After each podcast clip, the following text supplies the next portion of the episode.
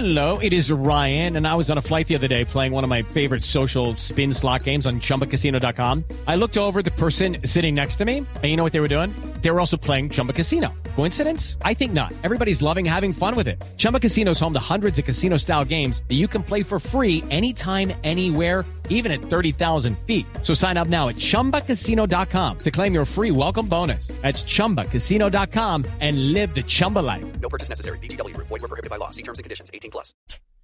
Rafael Ramírez fue vicepresidente de Venezuela, hoy está en el exilio, fue presidente de PDVSA en la época del gobierno del fallecido Hugo Chávez y también ha vivido la persecución judicial desde su país.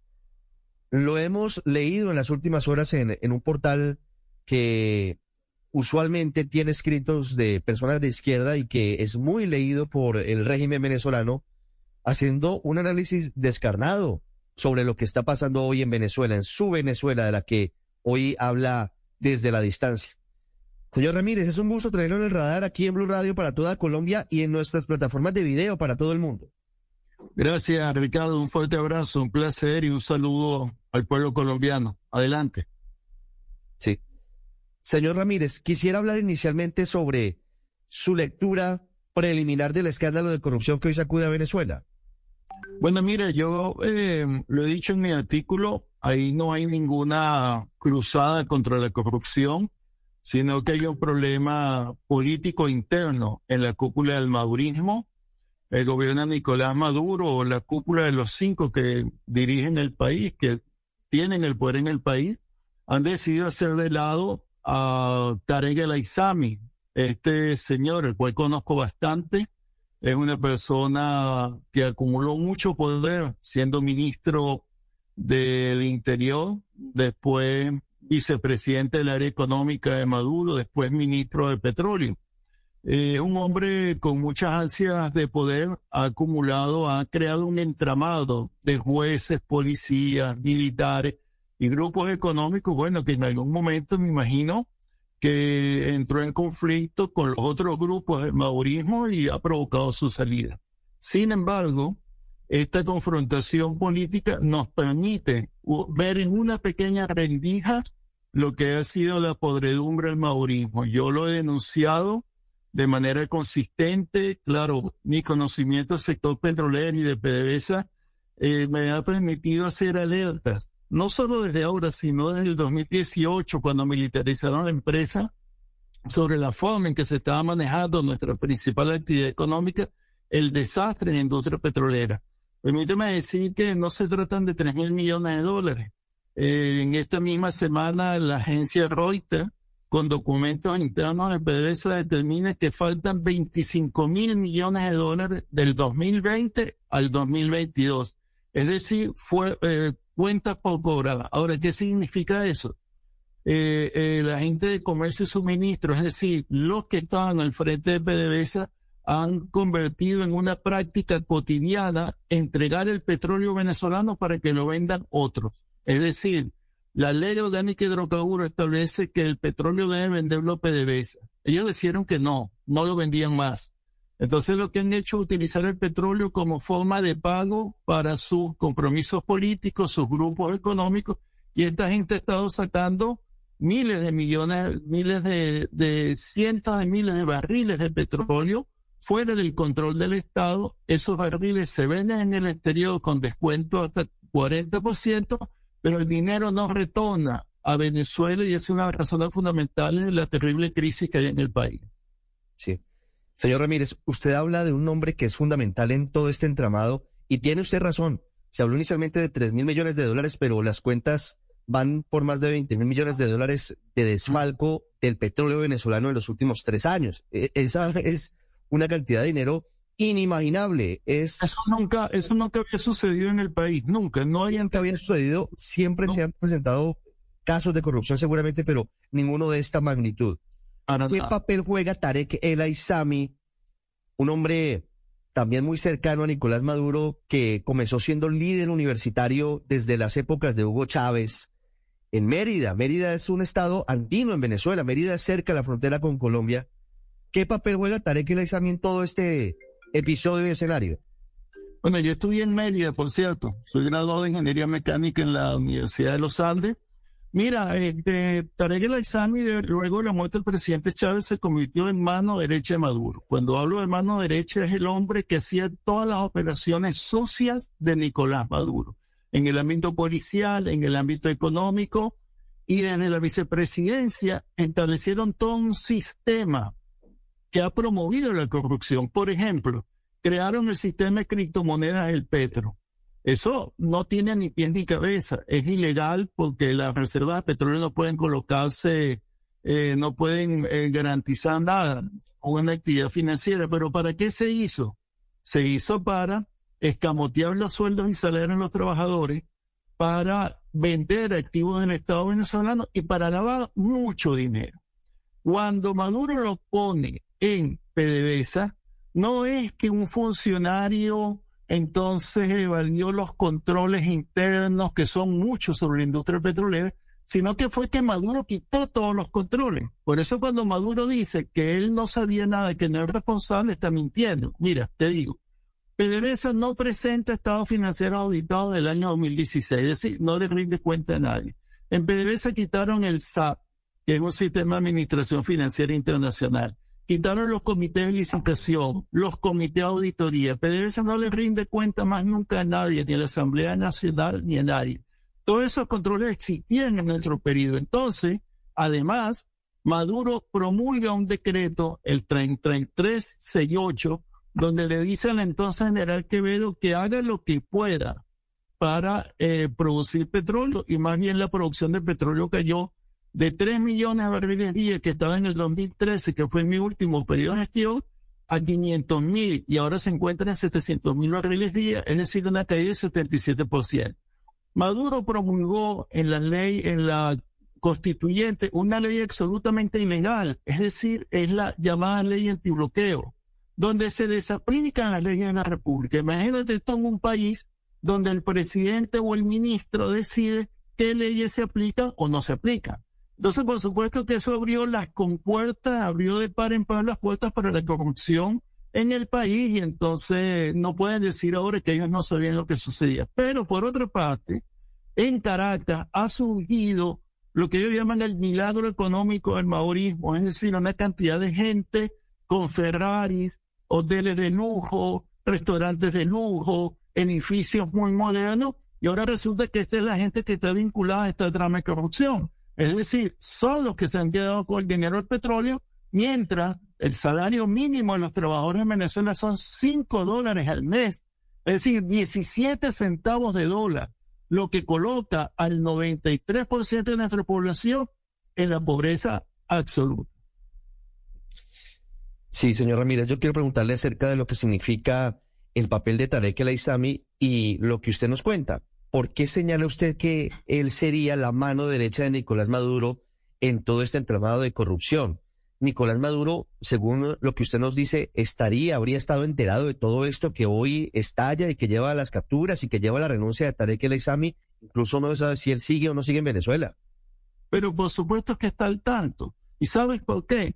porque los que se han beneficiado de esos cargamentos de petróleo son los operadores de Maduro. Uno de los primeros fue Alessar, el otro, el, el, eh, el socio de él, Pulido, están allí. Eh, el otro, Delcy Rodríguez, la vicepresidenta del país, ministra de Finanzas, tiene unos operadores, Wilmer Ruperti, los hermanos Calini, es decir, todos los militares. Yo retaría al gobierno, hay que publicar en la lista de la gente que obtenía esos fragmentos de petróleo, porque esa lista existe. Esa lista existe. Entonces, claro, ahora ellos se ven obligados a sacrificar a su mano derecha y por eso es que tener el examen no le va a pasar nada. Lo van a poner de lado, lo van a proteger. Fíjate que el gobierno tiene un silencio absoluto respecto a lo que pasa allá.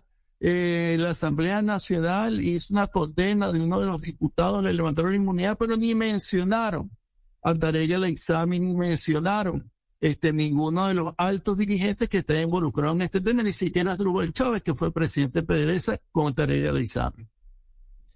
¿Y por qué tendría sentido esto que está pasando? Es decir, si no van a las cabezas, según lo que usted nos cuenta, señor Ramírez, de la corrupción, Tarek El Aizami, Asdrúbal Chávez, ciertos responsables, entonces, ¿con qué fin desataron esta redada o esta vendetta en contra de esta red de corrupción? ¿Y a quién busca beneficiar? ¿Cuál sería el contexto de esta decisión de esta semana? No, porque ahí hay una pelea. Mira, ahí en el madurismo, por eso yo siempre digo, eso no tiene nada que ver con el chavismo. Eso es el madurismo, esa es otra cosa. Ahí no hay afinidad ideológica, ahí no hay un propósito revolucionario, mucho menos el socialismo. Ahí lo que hay son grupos de poder que se están disputando y se están quedando con todos los activos del país. Ahora, ¿qué es lo que pasa? Que esos grupos, como sucede con cualquier grupo mafioso, chocan. En algún momento crecen tanto que chocan con el otro. Y está el grupo de los hermanos Rodríguez, está el grupo de Silvia Flores, está el grupo de Diosdado Cabello. Bueno, en algún momento Teresa Lizani pasó una niña y bueno, y esta gente lo tuvo que sacrificar. Pero por otra parte hay un elemento, que es que Nicolás Maduro está tratando de llegar a acuerdos para buscar la intimidad política y lo ha hecho con los Estados Unidos. Le, está dispuesto a hacer de todo. Le ha entregado el petróleo a la Chevron, que no paga realidad ni impuestos. Le ha entregado el gas nuestro a la Shell en Trinidad y Tobago. Pero por supuesto los americanos le dicen, mira, no vamos a seguir hablando, no le vamos a dar la mano a una... It is Ryan here, and I have a question for you. What do you do when you win?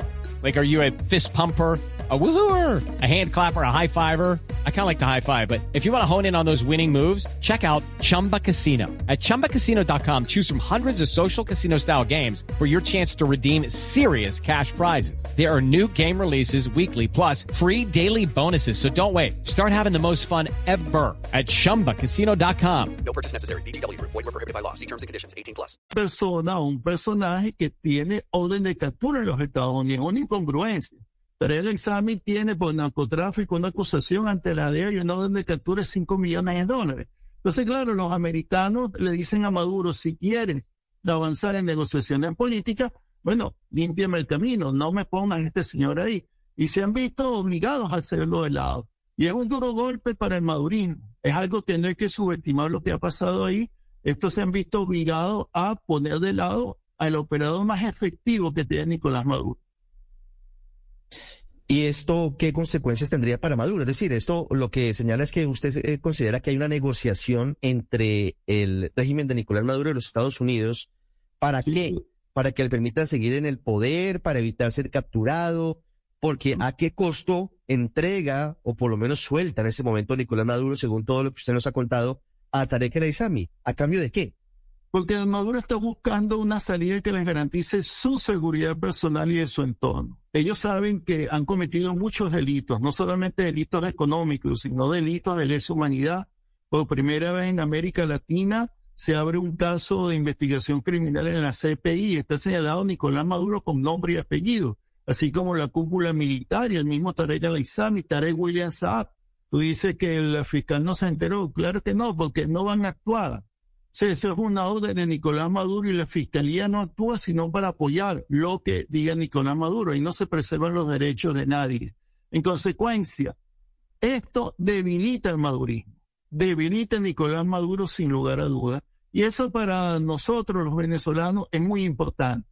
Es muy importante de cara a una salida política a la terrible situación que estamos viviendo. Maduro está desesperado tratando de oxigenarse.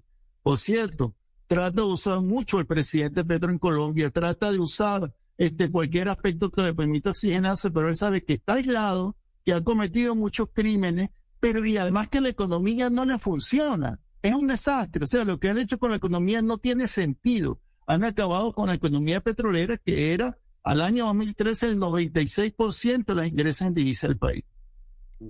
En este caso quiero preguntarle ex ministro Rafael Ramírez sobre el papel del presidente de Colombia, Gustavo Petro, en lo que podría ser una negociación política entre el régimen de Nicolás Maduro y sectores de la oposición. Se habla mucho de que Colombia podría ser mediador de ese escenario con el aval de los Estados Unidos.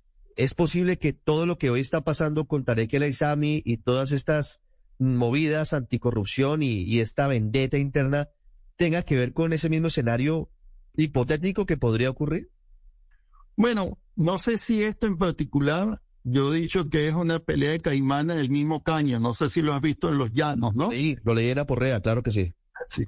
Pero mire, yo creo que hablando al, al presidente Petro, cuando ganó Petro y ganó Lula, yo escribí un artículo donde decía que Maduro ha utilizado a Colombia siempre como un trapo rojo. Hablaba de que Duque iba a invadir el país y entonces mantenía movilizados los militares. Utilizaba a Bolsonaro, que Brasil iba a invadir Venezuela. Ahora se le acabaron esas excusas. En la región han asumido el poder dirigentes nuevos como Boric en Chile, eh, personas muy prestigiosas como Lula da Silva en Brasil y ahora está el presidente Petro, el cual conozco y respeto mucho. Entonces ellos tienen la oportunidad de incidir. Primero, yo le dije a Petro públicamente, defender los derechos humanos en el país, esto es fundamental. También le pedí, sabes que el gobierno de Maduro, cuando en septiembre yo eh, anuncié mi, y anuncié en Colombia, mi intención de candidatearme se llevaron preso a mi hermano Fidel Ramírez. Está en la dirección de contrainteligencia militar, es decir, una una retaliación en mi contra. Le pedí al presidente Petro que me ayude. Es decir, él puede influir. Y claro que puede influir también en buscar unas condiciones para que haya una transición, eh, no hacia la oposición, porque la oposición es una minoría en el país, y haya un cambio político en Venezuela y que en base a un acuerdo unitario nosotros podamos, bueno, hacernos cargo de la situación en Venezuela y empezar a reconstruir nuestro país. Es fundamental el, papel que pueda jugar el presidente Petro en nuestra situación. Señor Ramírez, yo quiero hacerle una última pregunta a, futuro. ¿Usted continúa con su candidatura? ¿Usted aspira a la presidencia el año entrante? ¿Y cómo cambia el escenario todo lo que hoy está pasando y de lo que hoy estamos hablando? Esto que es el madurismo. El escenario va a cambiar mm, de manera acelerada porque el madurismo está muy debilitado. El gobierno no tiene legitimidad, el gobierno no tiene un, un basamento económico, el país es insostenible, la gente tiene hambre, la gente tiene salarios de miseria, mientras hay una pequeña élite súper enriquecida que, bueno, que, se han apropiado de todo. Yo creo que todos nosotros debemos estar listos para dejar al lado las diferencias y buscar un, una, un esfuerzo unitario. Yo reivindico a Chávez. Siempre he sido un hombre de izquierda y trabajé con el presidente Chávez durante más de 12 años y entiendo que el chavismo está, existe en el país como un bloque histórico, pero no es el madurismo. Yo creo que los chavistas tenemos, nos vamos a unificar y nos vamos a pronunciar, bueno, para hacer una de las opciones que permita un cambio político en el país. Eso es lo que vamos a hacer, eso es lo que yo voy a hacer y voy a seguir trabajando con eso. Por supuesto, si yo voy en este momento a Venezuela, me meten preso y me matan, porque el odio y el enseñamiento de Maduro no, no tiene parangón pero además lo ha hecho con otros eh, militares, ministros, trabajadores, incluso un ministro, Nelson Martínez, murió en prisión. Pero sí creo que todos tenemos que contribuir a buscar una unidad del país y salir de este gobierno. Sí. Don Rafael, estaba hablando usted hace un rato de lo que hasta ahora se desinfla, pero queda una burbuja en donde se hablaba de la falsa prosperidad y el milagro económico venezolano, cuando se veía el este de Caracas, fundamentalmente, cuando se veían las Mercedes, cuando se veían los edificios, los concesionarios, los Ferrari, raudos por eh, la avenida Río de Janeiro, por otras en Caracas. Así Todo esto tiene consecuencias. estas capturas, estas redadas van a causar también consecuencias económicas. El hecho de que ya este dinero sucio y legal no esté circulando en la economía venezolana va a causar consecuencias sobre todo para los demás venezolanos. Bueno, pero es que ese tal milagro y esa circulación de dinero no impacta a la economía nacional. ¿Qué pasa? Cuando tú evitas que el ingreso petrolero entre al torrente legal, es decir, a través del Banco Central, cuando eso se lo apropian otros, entonces eso es una, un beneficio para una élite. Nosotros tenemos que lograr que el ingreso petrolero vuelva al Ministerio de Finanzas, vuelva a la economía nacional. Yo ponía un ejemplo en un artículo pasado eh, Ecopetrol y PDVSA están más o menos en la misma producción. El año 2022 tuvimos 100 dólares en el barril. Ecopetrol reportó 30 mil millones de dólares de ingresos. Bueno, ¿y dónde está esa plata de PDVSA? No hace el, el, gobierno lo que dice es que las sanciones, el imperialismo norteamericano, el bloqueo, no, es que se lo han robado, lo han desviado y ese milagro que señalamos existe solo para esa élite del maorismo, no existe para el pueblo en general. Los trabajadores están luchando, pero no tienen salario, no hay educación, no hay salud. Ya han salido 7 millones de venezolanos. Eso nunca había pasado en nuestro país. Nosotros siempre fuimos receptores. Ahora somos, bueno, hay un éxodo en Venezuela. Sí. ¿Quiénes son los eventuales contendores suyos? ¿A quiénes ve en la punta de partida, en la salida hacia las elecciones como quienes podrían tener verdaderas opciones de ser presidentes de Venezuela en las elecciones del año entrante, señor Ramírez? Bueno, eso, eso todavía no está claro para nadie, porque el gobierno ha utilizado las inhabilitaciones y la persecución política para quitarse el camino eh, cualquier dirigente. No, ojalá pudiéramos tener varios candidatos y ojalá pudiésemos llegar y vamos a llegar a una opción unitaria en el país. Pero nosotros los chavistas vamos a salir adelante y le vamos a hacer frente a este gobierno de Maduro, porque bueno, es todo lo contrario de lo que pregonaba el presidente Chávez. Desde el exilio, Rafael Ramírez fue vicepresidente de Venezuela, fue presidente de PDVSA, fue ministro de Petróleos, un hombre con mucha experiencia, pero además un hombre muy reconocido en la política venezolana, hoy hablando en el radar sobre la noticia que sacude a la política y a, la vida de los venezolanos, que va a tener muchos desarrollos, incluso sobre Colombia. Aprovecho, señor Ramírez, antes de despedirlo para preguntarle sobre monómeros. Colombia dijo que quiere comprar monómeros por 300 millones de dólares. ¿Cómo le parece esa movida? Bueno, yo en un artículo le recomendé al presidente Petro que tomara control de monómeros. Eh, eh, Colombia no puede estar sujeta a la incapacidad y a las locuras de Maduro. Bueno, no son locuras, a la, a la, a la política que hace Maduro de todos los temas. Monómero, ese lo adquirimos en el 2006 en el marco de nuestra cooperación con Colombia. Es muy importante para Colombia para dejar que esté sujeto al capricho político a la mala gestión de Maduro. Creo que lo que está haciendo Petro es lo correcto. Lo que sí le pongo un punto de atención al presidente es el tema del gas tenga cuidado, presidente, con toda esa gente que está apareciendo, que quiere, que le dice traer gas de Venezuela, porque no hay gas en Venezuela. La producción petrolera venezolana también ha, hecho colapsar la producción de gas en el país, no hay gas, pero Maduro entonces usa el tema del gas, bueno, para tratar de, presionar al presidente Petro y neutralizarlo en sus tremendas capacidades de liderazgo para la región. Yo confío que el presidente, y me pongo a la orden, este, bueno, pueda manejar en esos temas con mucha cautela, mucha cautela, pero lo vamos, no, no, es correcto, eso había que ser. Ahora, no sé el precio, ojo, no, no sé el precio porque esa ha sido una cosa muy, muy secreta, no sé el precio, pero como tal, me parece que es correcto. El embajador Benedetti habla de 300 millones de dólares inicialmente y que sería a través de Ecopetrol, pero pues eh, obviamente veremos qué pasa cuando se concrete ese posible negocio. Señor Ramírez, muchas gracias por estos minutos en el radar para Colombia. With the Lucky Land slots, you can get lucky just about anywhere.